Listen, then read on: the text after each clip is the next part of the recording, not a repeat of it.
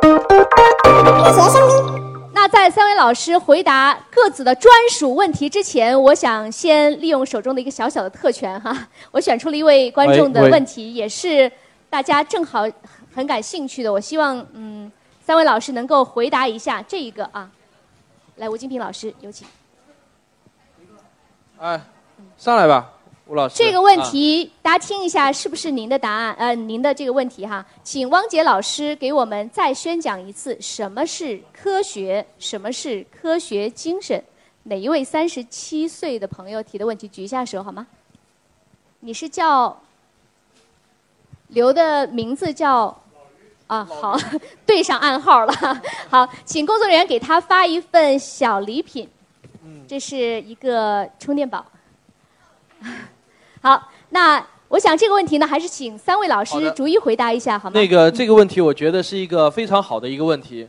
呃，我们是做科普的人，那当然要先回答。什么是科学？什么是科学精神的问题，对吧？我们就按照这个顺序往下回答吧。啊，这问题其实曾经也在不同的场合和大家谈过，就是说科学它其实呃不是一种政治正不正确的事情，它不是一种这个价不价值观的这个事情，它其实是一套系统的方法，它有步骤，然后它是一套完整的严谨的体系。那其实我们说比较简单的去理解，它是先基于观察，然后再做出假设。然后再进一步的去检验它，最后呢再去形成一个理论，是这样子的一个过程。而得到的这个理论，它是要有一个自己的适用范围的。如果说在这个适用范围内发现有任何的问题了，那我们就可能会把这个理论直接推翻，又或者我们去修正我们最初的这个假设。这样说有一点抽象，简一个举一个简单的例子吧，就是说，如果有一个人，他观察了自己家里的一只狗。这只狗狗呢，它特别喜欢吃肉啊，他就要得出一个科学理论，说狗它是吃肉的，嗯，那么他就去观察自己家的这个狗，哎，每一顿都吃肉，这个没有问题。那这个就够了吗？那如果说我要把这个狗再推而广之，所有的犬科动物都是吃肉的，那他就一定不能只看自己家的狗了啊，这个博美也得看，哈士奇也得看，吉娃娃也得看，甚至犬科我们还得去看各种各样的狼啊，还得看一些狐狸，哎，它们也都吃肉啊，这样子就发现。这个可以上升成一个理论了，这个就是一个检验的一个过程。但是如果说狗是吃肉的，我变成了狗它只吃肉，那是不是又得进行一次进一步的这个修正了？你一定会发现，有的狗它不吃肉，它的口味很重，对不对？啊，它它什么都吃啊，这个时候你就。就不能简单的去得出它狗只吃肉了啊！这个举的例子不是特别特别的恰当，但只是告诉大家，就是说，无论是牛顿的定律，还是说开普勒的他的这个行星运动的这个规律等等，其实这些东西它都是这样子的一个逻辑的过程。如果说在自己的这个适用范围内，我们发现了一个经不住检验的东西，那对不起，我们最开始看上去哪怕再完美的这个理论，可能都得进一步的去修正，甚至是直接推翻。呃，这么说吧，那个。旭东老师刚才讲到有关检验狗的问题，就是说他总是把各种各样的狗啊、狼啊，他呃拿来做一下检验，给他一些东西，看吃还是不吃。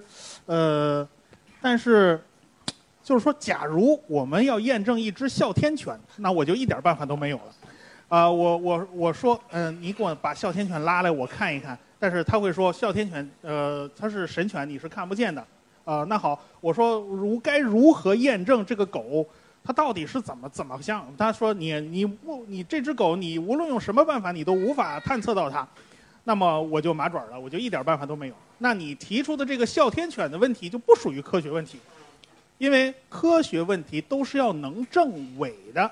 所谓证伪呢，可能这个这个词用的大家容易有点误解了。大概就是说，你说的这个问题一定要有办法可以验证。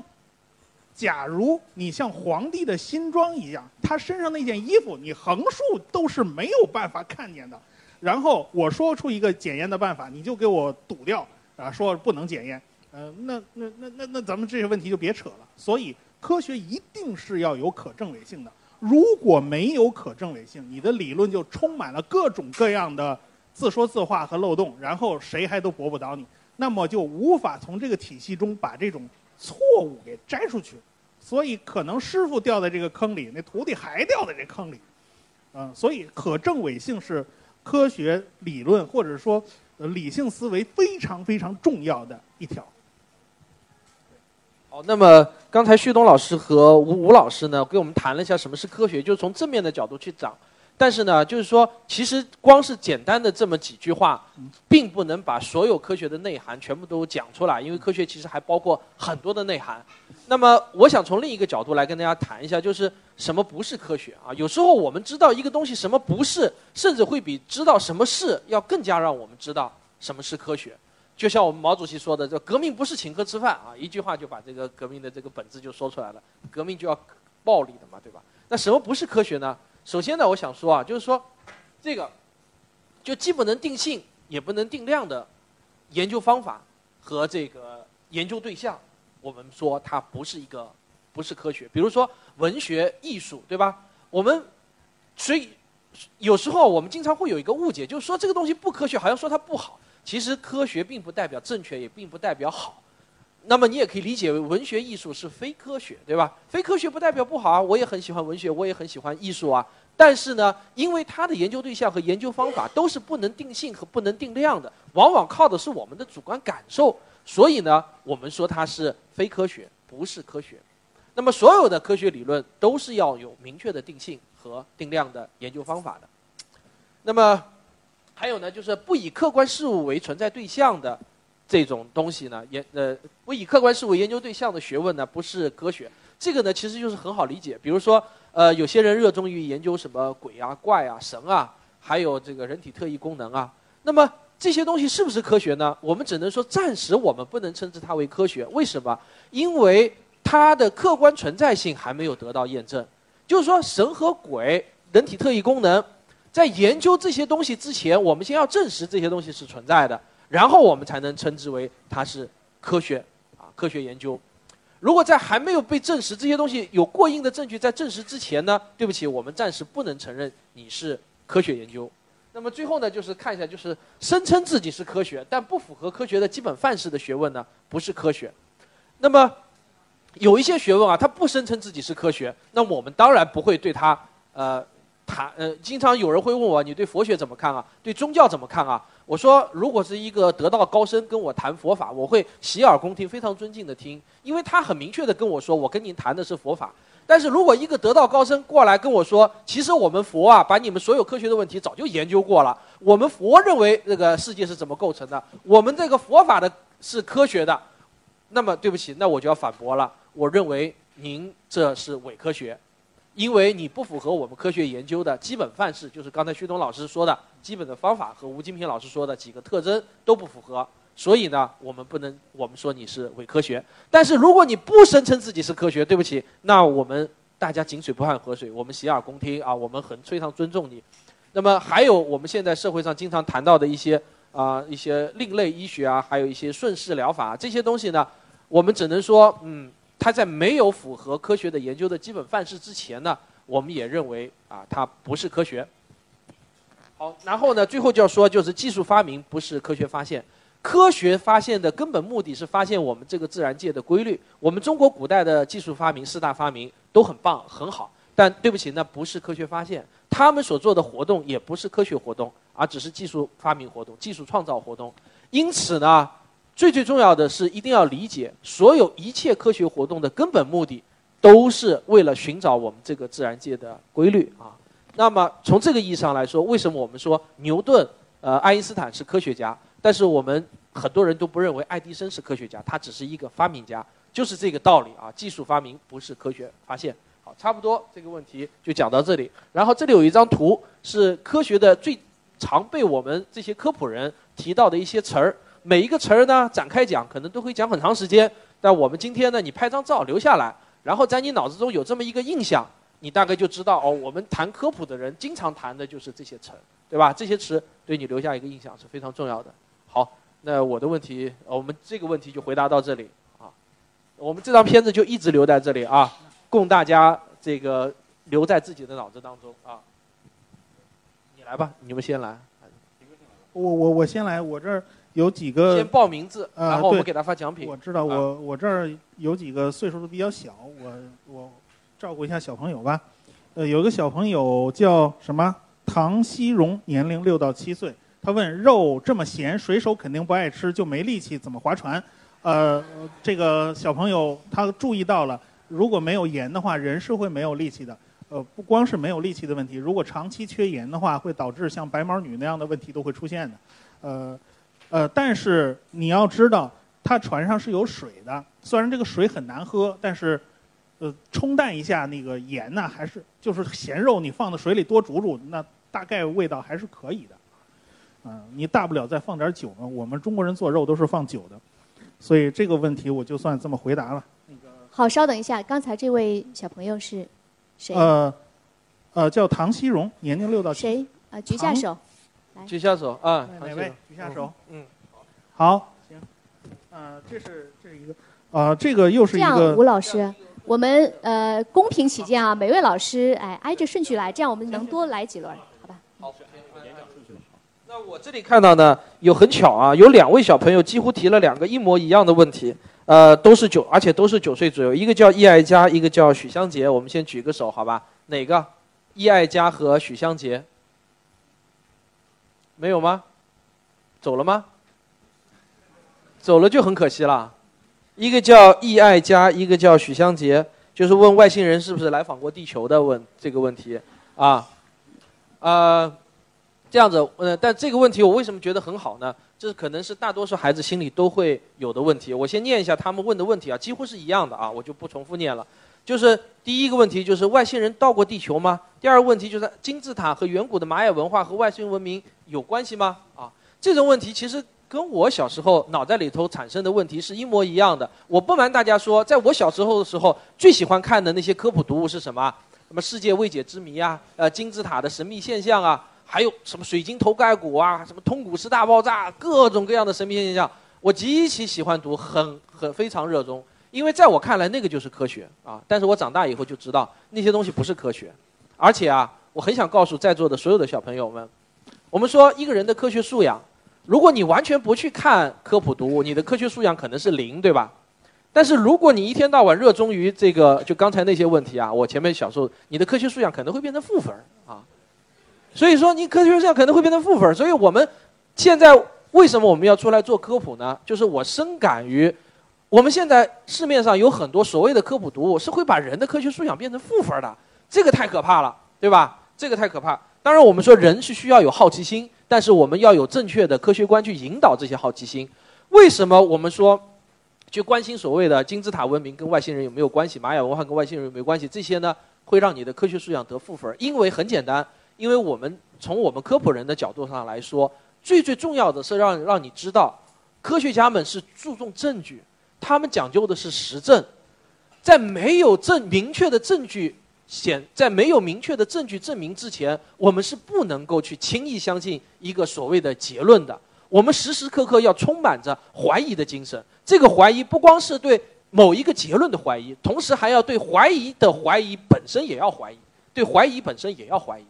那么，请问，比如说，远古地球人、远古外星人有没有到访帝国球吗？我们说不知道。谁主张谁举证？你拿出证据来证明。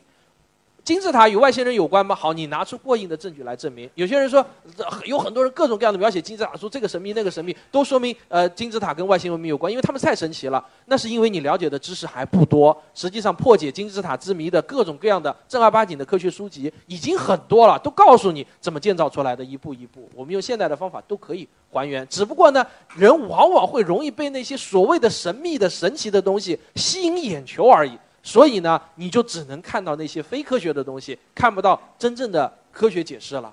所以啊，这次借这个问题呼吁所有的小朋友们啊，多看一些像我们几位科学声音啊，当然还有其他物理学家、科学家写的书啊，少看一些。只要带上什么未解之谜啊、神秘现象那些书，你基本上都眼睛闭过，不要看了啊，没什么好处啊。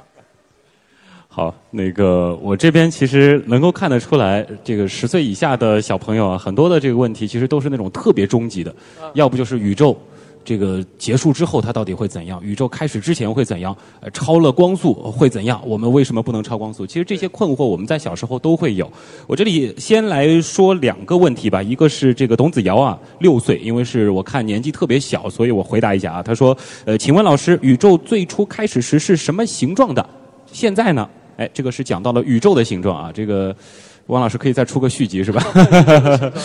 好，然后还有一个问题是有点像啊，是李浩明啊，是十岁。两位小朋友是举举手，李浩明是哪位？啊，看到了啊。然后董子瑶呢？好，好，一会儿我们先把礼物送上啊。呃，李浩明问的是宇宙一开始的那个起点大概的构造是什么？你看，这个，这个我我是想说什么？就是说。首先，第一个就是说，我们没有一个人能够准确的去告诉你，或者说以我们人类的这个认知水平，我们没有一个人能够在我们的脑海当中完成对这种东西的想象。为什么？它已经。太毁三观了！我们能有几观全部毁光的？这个是完全不属于我们所处在的这样子的一个物理条件下，我们所处在的这个空间的这个尺度下，时间的这个尺度下的我们所具备去想象的这个能力。这可能甚至涉及到了脑科学的问题，就是我们所有的对于东西的这个想象，还得建立在认知的这个水平上。我们只能认为，在起点状态下，一切我们现在通行的物理定律全部都不适用。而我们所熟悉的这些结构，为什么会有结构？它其实还是跟牛顿有关，它还是跟量子力学有关，它还是跟爱因斯坦的这个相对论有关。这些东西它能够产生结构。那如果说这些东西全部都失效了，我们甚至“结构”这个词本身都没有办法去说。那形象这个事情其实也是类似啊，我们要说形状。你如果说起点它是什么形状的，宇宙一开始的时候它是什么形状的？那我先说一个我对于宇宙现在的形形状的一个理解，一直说是一个叫有限无界。有一个说法是是这样说的，那就是说宇宙它其实还是有限的，不是说是无限的。那么它的这个形状是什么呢？其实这个带科幻一点来说，就是我们在三维的这个状态下的我们其实是没有办法去理解四维的这个形状到底是怎么样的。为什么宇宙它能够？有所谓的虫洞这样子的这种假说，有这样子的这个模型可以推出来。为什么重力它可以扭曲空间本身？那只能说，如果再有一个更高的这个视角，我们再去看，我们可能能说出它是一个什么形状。否则的话，说不出来。宇宙的整个的这个形状，有可能就是一个三维版的气球的表面吧，差不多就是这样。嗯。好，下面轮到我啊。呃，这个小朋友叫果果。年龄七岁，他把自己的坐标写出来了，是五排五座。哪位？我看看。坐标，经纬度都列出来了。哎哎哎哎，反正呃，他问了一个很简单的问题：为什么饼干大部分是圆形的？为什么上面有很多洞洞？以前的饼干需要发酵吗？哦，这是受我那张图片的影响。呃，其实饼干有方的。呃，当时他们做的，我就说那个叫做蠕虫城堡的那个饼干，它就是方的。但是那张图片我没放出来。呃，饼干它那张恰好做成了圆形，那上面那些很多洞洞，就是为了它蒸蒸干水分更快，加热起来更方便，因为这样直接能透得进去嘛。以前的饼干需要发酵吗？饼干很多东西是松软的，但但是但是当时他们做面包的时候肯定是发酵的，有很多气孔，这时候他们就可以呃吃的比较舒服。但是这样气孔一多嘛，保存起来就很困难，所以他们。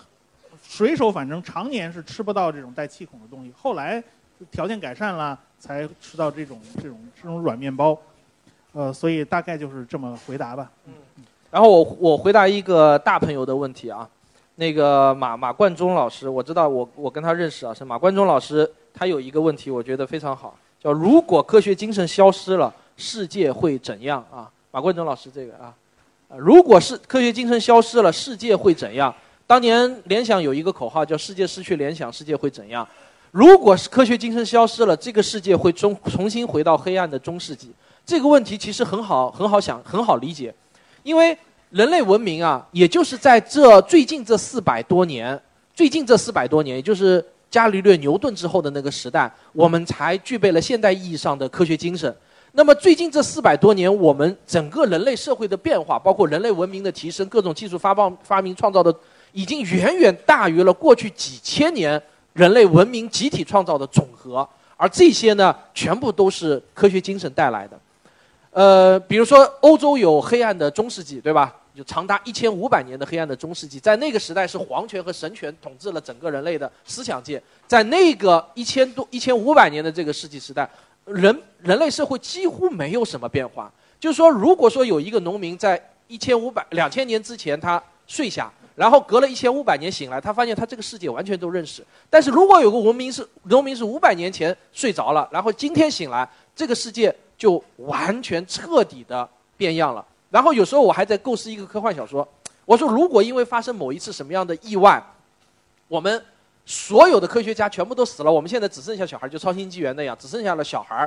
但是呢，我们所有的这些科学类的书籍全部都留下来了。那么不出一百年，我们就能重建我们现在所有的文明社会。但是如果有一天把现在所有的那些科学类，就科学家写的那些书籍全部都给它消灭的话，那么不出一百年，我们人类就将倒回倒退回到中世纪，因为我们现在所有的机器设备都会坏掉的，我们没有人再会去制造它了。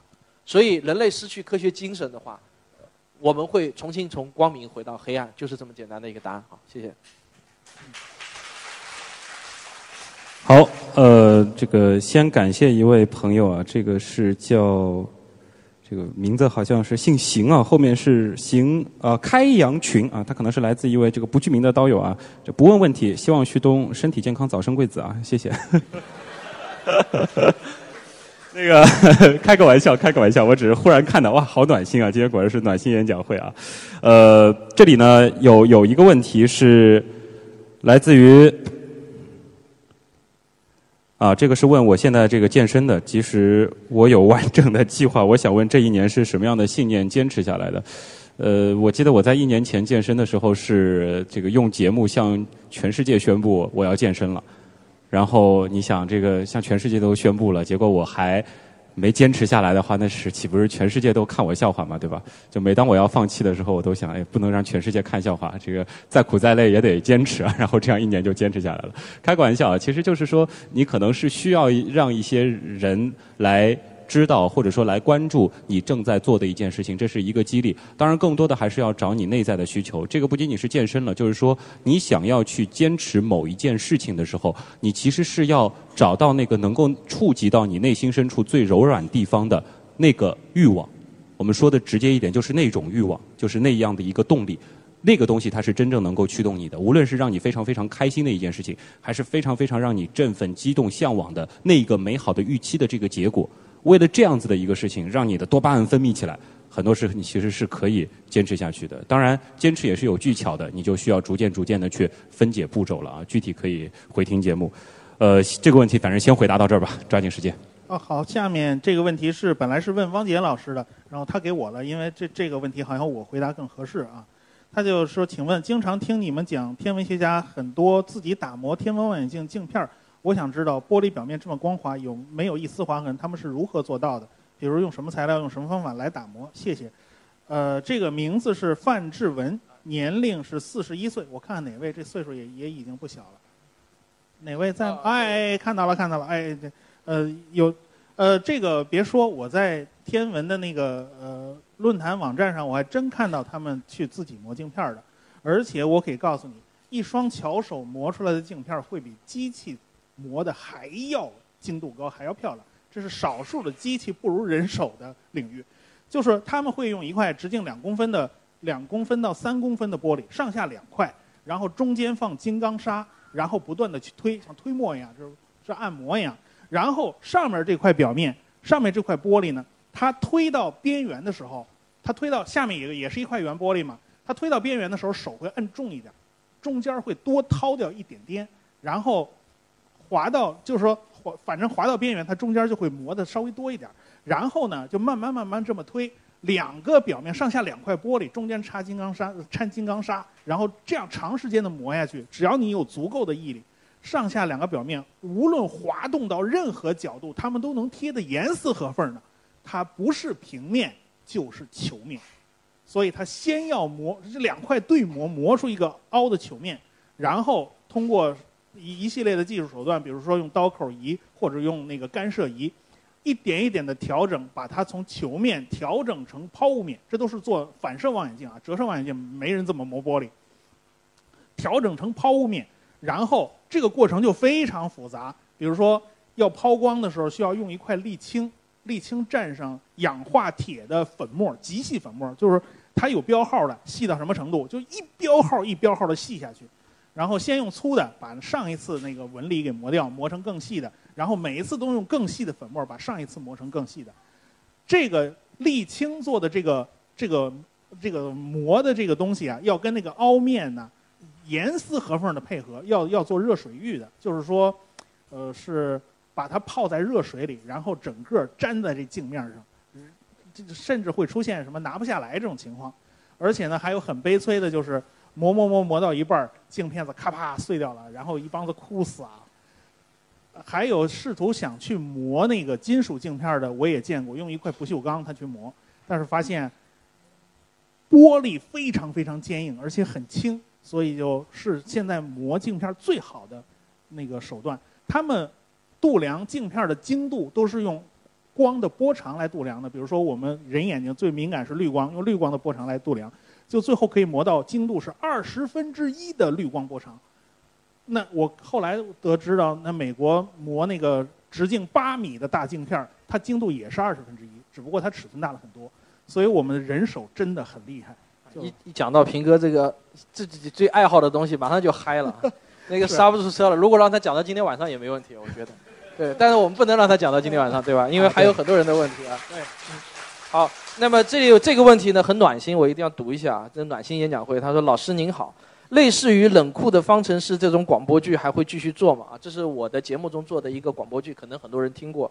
他说：“我个人很喜欢，但是感觉也很虐心。我一个三十多岁的大男人都哭湿了两张纸巾，也许是初为人父的原因吧。希望以后可以有一些人让他听完心情愉悦的剧吧。”最后祝科学声音组织越办越好。老李幺二幺三七，我们举个示意手，好吧？这位很非常感性的大男人，哭湿了两张纸巾的冷酷的方程式。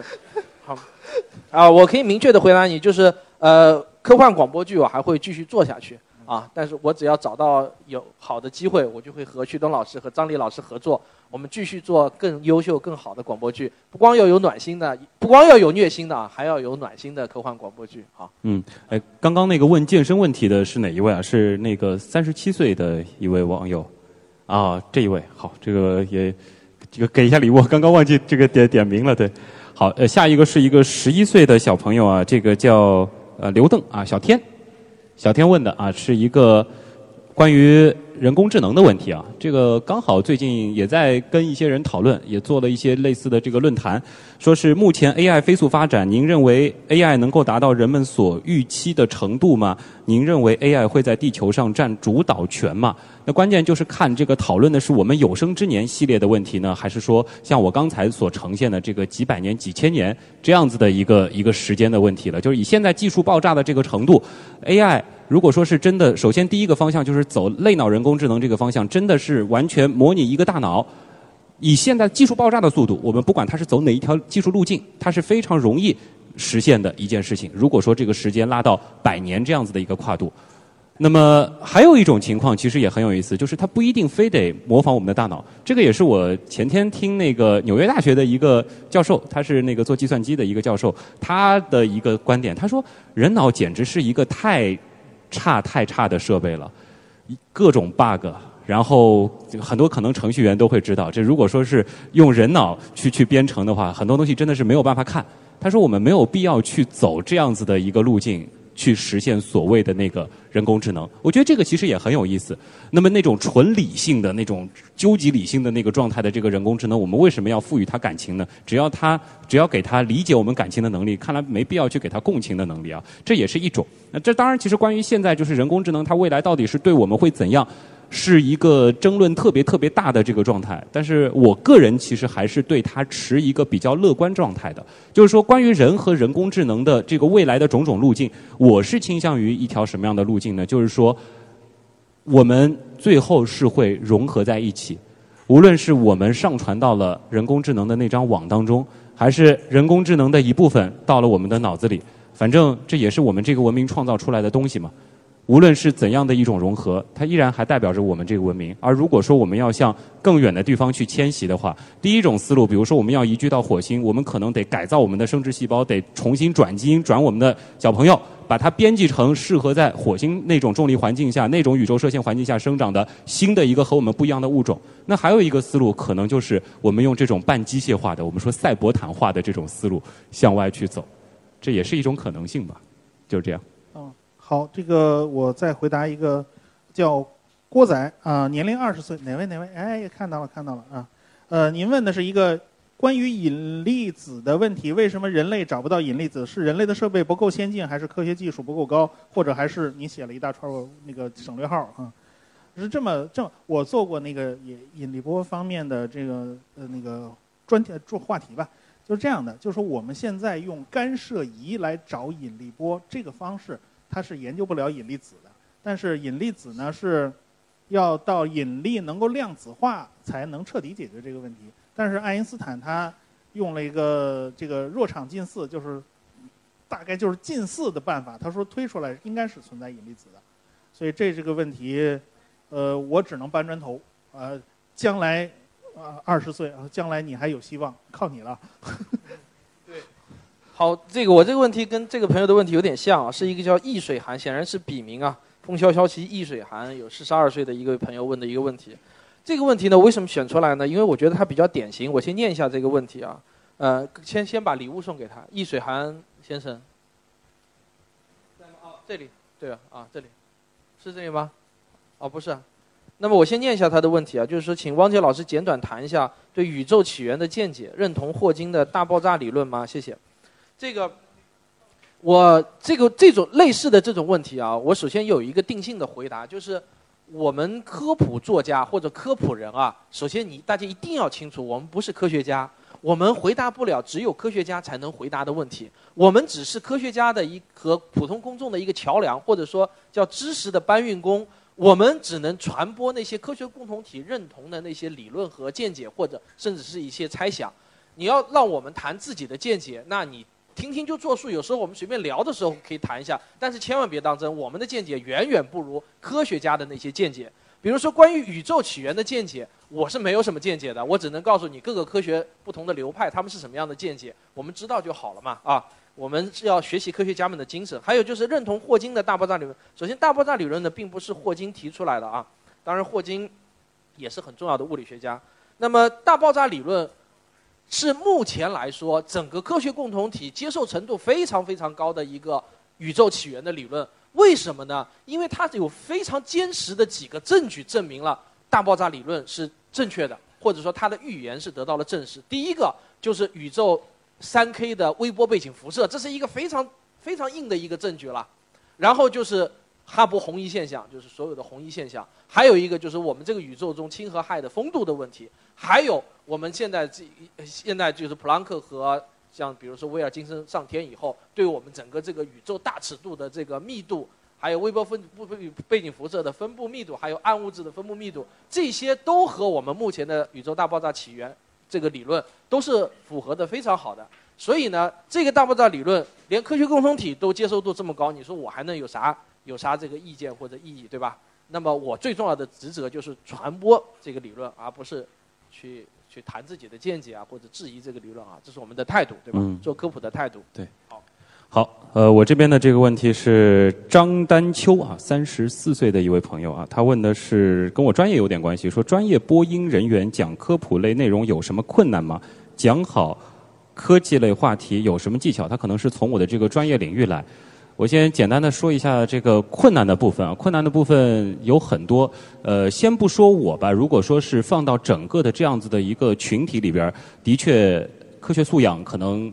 普遍并不是特别特别的高，这个从办公室当中热议的一些话题当中呢，是能够感觉得到的。而且，呃，有的时候如果你不是从小喜欢这个，你即使给他非常非常多的东西去准备去看，他可能还是会。怎么说呢？我我我觉得我的建议就是多先听一听这个科学声音的这个这个节目啊，可能能把这个科学观纠正一下，那再来去继续的去问问题，那可能会有一些好处。之前跟一些这个科学界的一些嘉宾，其实在聊之前，他们可能也会假定我是这样子的一个角色，就比如说极客秀的很多的这个嘉宾，但是聊完之后，哎，觉得哎，这倒挺神奇的嘛，会有这样的一个存在。呃，还有一个困难呢，就是认知偏见了。我其实，在原来的那个偏见那期节目当中，包括上海站也讲过。困难是什么呢？就是我的普通话可能太标准了，啊，声音可能太播音员了，然后健身之后又长成这样了，大家就觉得我好像不适合搞科普了，对吧？认知边界没没有在扭转这个认知边界。我要扭转一下，这我也想试图和大家说一个什么，就是说，这个大脑在路上的同时，身体也可以在路上，对不对？这个各种都可以在路上啊，就是这个意思。那么优势其实也是有的，就是说我对于内容的这个呃。把控的这个能力，就是说，在我能够了解这个内容、理解这个内容之后，那其实是有很多优势的。一个就是说，我的传达可能会让很多的人觉得没有那么多的障碍。再包括就是说一些节目节目制作上的一些技巧。再然后呢，如果说是一个喜欢科学的人做科技类的这个话题，像我自己，我一定坚持的就是说，这个文案是我自己拿的。哪怕是有文案作者给我供稿，那我一定是再花四五个小时重新再捋一遍，根据我对它的这个内容的这个严谨程度做一个判断，然后我重新再完成一次再编辑，是这样子的一个过程，再做一个加工。那这样子的话，我觉得，因为我希望在节目里面表达的东西是我自己真的想分享，以及我已经理解了再和大家表达的东西，尤其是原来是这样。那如果是别的节目，那我是一个采访者，那可能也有其他的技巧。当然，这些技巧就不展开了。就比如说，我可以预判嘉宾接下来要分享什么样的知识点，我设计很多的这个问题，循循善诱，把它引到这个地方，就是这样。好，那个呃，我们来下一个问题。这是呃，名字叫段轩，年龄只有六岁，但是他问的问题是，呃，远远超出了他的年龄。他说：“太阳的主要组成成分是氢和氦，地球的组成成分主要是。”重元素应该是超新星爆炸以后的产物，同在一个区域内，为什么会有这样的差异？我天哪，你你六岁，你太牛了，你比我小时候厉害太多。是不是爸爸帮他写的？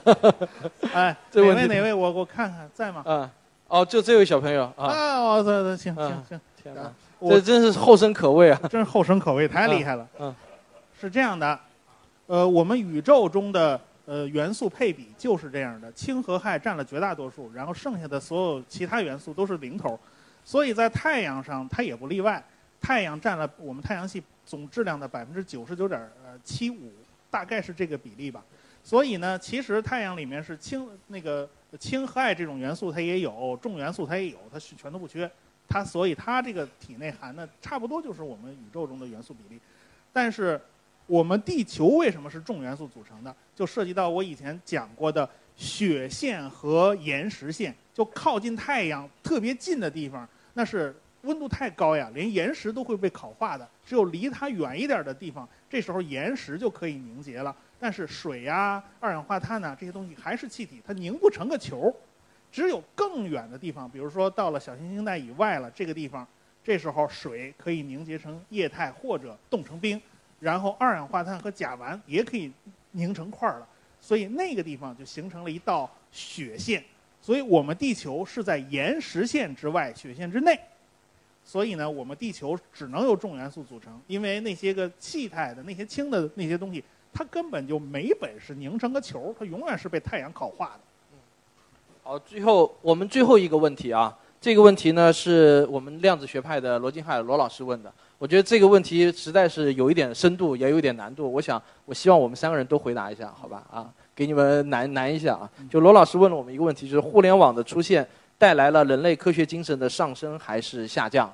就互联网现在的这种这种这种形态吧，或者说现在这种形态，到底会让我们科学精神上升还是下降？这个问题确实很纠结。就我刚拿到这个问题的时候，我本能的想法是上升嘛，因为我们科学声音能够传播的更远嘛。但是马上就否定了我自己的想法。大家只要看看自己的微信公号，或者是我们父母手机里头的传播的那些公号，都是那些耸人听闻的标题啊，什么“不转不是中国人”这样子的这种标题，对吧？是最多的这种类似的文章。那大多数人可能并没有机会走入这样子的，能够走进来的，已经是属于幸存者偏见了，对吧？走进来的幸存偏见。所以这个问题确实让我还是感到非常的纠结，是一个值得理论界和。或者我们科普界和理论界共同探讨的一个重大的一个话题，呃，或许对我来说，我想把这个问题转换为一项，就是我们科普人怎样更好的利用互联网来与那些伪科学作战，或者与非科学的东西和呃愚昧愚弄人、愚昧人这些手不不好的东西做战斗，这可能是我真正要思考的一个问题，要善于利用互联网的工具啊，我是这么想的。呃，我呃，剩下我我我来，我曾经去跟搞那个传统传统文化的，然后搞那种算命的、八卦的那种那个，我去踢过馆，发现我踢到铁板，我踢不动他们。就是说，呃，互联网带来了什么样的情况？就是按罗胖的说法吧，我们原以为世界是平的，没想到世界是碎的，就是会出现一个一个的小的部落、小的社区，然后互相觉得只跟自己呃思想差不多的人待在一起就 OK 了，我就过得很爽了。对于那些不一样的思想，我们压根儿就不在乎，所以就导致世界可能会变碎，所以我们不得不面对一个碎片化的时代，可能移动互联网带来的这个问题会更加重。但是背后可能，呃，你真要用数学或者其他理论去考虑，用复杂性理论啊，用自组织啊这些东西去研究，嘿，可能发现它还是符合这种科学发展的规律的。所以我也很纠结，到底该怎么办？最后有结论吧？这个问题 不知道，谁活着谁都看得见。对。呃，就是首先是理性，大家其实都知道人是非理性的，哪怕自己觉得再理性的人都是非理性的，这个东西是很困难的一件事儿。然后因为偏见，这是我们这个物种的一个本能的存在，所以我们自然还会有一个分群。然后在信息的这个接受上，人其实都是这样的。就比如说像那个今日头条类的这样的新闻的推送软件，其实这几年的这个发展，使得几乎所有的这个新闻 app 它都会往这个方向去走。它通过算法，它推送给你你想看的东西。其实未来这是整个的这一个趋势，因为互联网它背后其实毕竟还是有经济在。很多时候，你只有这样越精准，然后用户去获取他所想要获取的这个东西，呃，不断的这样子的刺激，他最后就会发现，每一个人他觉得他在了解世界，其实他只是了解了这个世界当中的很小一片窗口。我相信科学声音的所有的朋友，今天来到现场的，你去打开你的这个里边，可能就是各种各样的这种科研的这种新发现啊，包括可能有一些科幻的东西，或者是一些技术类的东西。但你可能身边的另外一个同事，你打开全部都是星座啊，哎，全部都是这个算命啊，或者是风水啊，这个都是非常。有可能的。那现在我在想，就是说这一个东西可能在我们所处的这个时代是已经不可能再被打破了，而且每一个人他一定会逐渐逐渐聚拢到自己的那一个小圈子里边。那我有的时候指望的是技术它本身的一个发展。能够在这样和那样的差异当中，首先我其实是接受一个多元的世界存在的。人对于很多事情其实是有多元的。我不希望是一个所有的人所有的东西全被一种思想所统一的，这是一个非常可怕的未来。但是我希望就是说，在技术的这样的帮助下，哪怕我可以保有对一个事情不同的看法，可以有不同的价值观，可以有这样那样的偏见存在，但是在技术的辅助之下。我在做事情的时候，我在和人交流的时候，我依然可以愉快的去接纳这样子的一种差异。我是期待通过技术把这些差异性的东西给解决掉的。对我们平时在生活中也很少强行科普，虽然我们是职业的科普人啊，只是在节目中做科普。那我们一起感谢一下大家吧。今天好就到这里。但是我最后还想说一句啊，不管怎么样，我坚信认为，在中国的这片土地上。具备科学精神的人会越来越多，而且我们中国乃至世界乃至全人类的文明，永远是被那一小撮人类的精英在带领着往前走的。希望我们每个人都能成为这一小群人当中的一员。好，谢谢大家。好，谢谢。好，谢谢三位老师，也再次感谢各位的光临哈。呃，我要说一下，就是我们在在门口呢，还有很多。几位老师的书，呃，对，其实我觉得今天我自己感觉哈，就是整个活动非常的顺利，也很圆满，就是有一点点小遗憾。如果我们现场能够有举手提问的环节，会更热闹。当然，我理解我的理解就是，如果用这样的提问卡的方式呢，能更。容易挑选出那些更值得回答的问题，对对对，给大家奉上更加有价值的这样一些答案。对，这个希望大家理解一下。我手上还有四五个想回答的没回答，对。实际上还有很多好问题，但是如果是举手回答的话，很有可能一半的问题是质量并不是并不是很高的问题。但是这样子我们可以把一些质量非常高的问题筛选出来啊。这也请大家理解一下啊。而且呢，确实 A 类票会更贵一些，可能科学生也希望能够有一个 回报啊。当然。其实大家要知道，科学声音一直在做的是公益演讲。呃，虽然我不是科学声音，但是据我所知，前两次在上海和北京，要不就是基本持平，要不就还亏了点儿。所以北京那边已经有，就是已经略有，略有就是不亏钱了。上海是贴了好赢了钱，几百块钱 好吧。所以呢，我也提议大家再次用热烈的掌声感谢几位老师的倾情付出。对，好，谢谢。我们科普作家也是人，所以希望大家多多支持我们的书啊，我们的节目。对，那个那个书吧，说实话。那个，我我知道在座可能很多朋友都已经有了哈，不过如果您要愿意再收一两本谢谢谢谢，签上名儿送给朋友，应该也是很拿得出手的，是吧？上次其实呃带到了北京，有一些没有卖掉，然后后来还得打包重新寄回去，所以呢，呃，我希望大家如果愿意的话。多收藏一下，可以请各位老师签个名儿啊，再拍个照、留影什么的。对，好，我们接下去就是合影时间，对对对，大家然后呃愿意回去呃就是我们上。对对对，然后那个刀刀友会也会有那个徽章和原来是这样的那个小礼品，然后如果进来来的时候可能太匆忙没看到的话，等会儿这个走的时候可以去去找一找啊。好，好，请大家再次感谢大家啊，对，注意安全哈，慢慢的。我是刘敬正，我是王杰，我是吴英明，我是王木头，我是旭东，我是卓老板，我们是科学声音。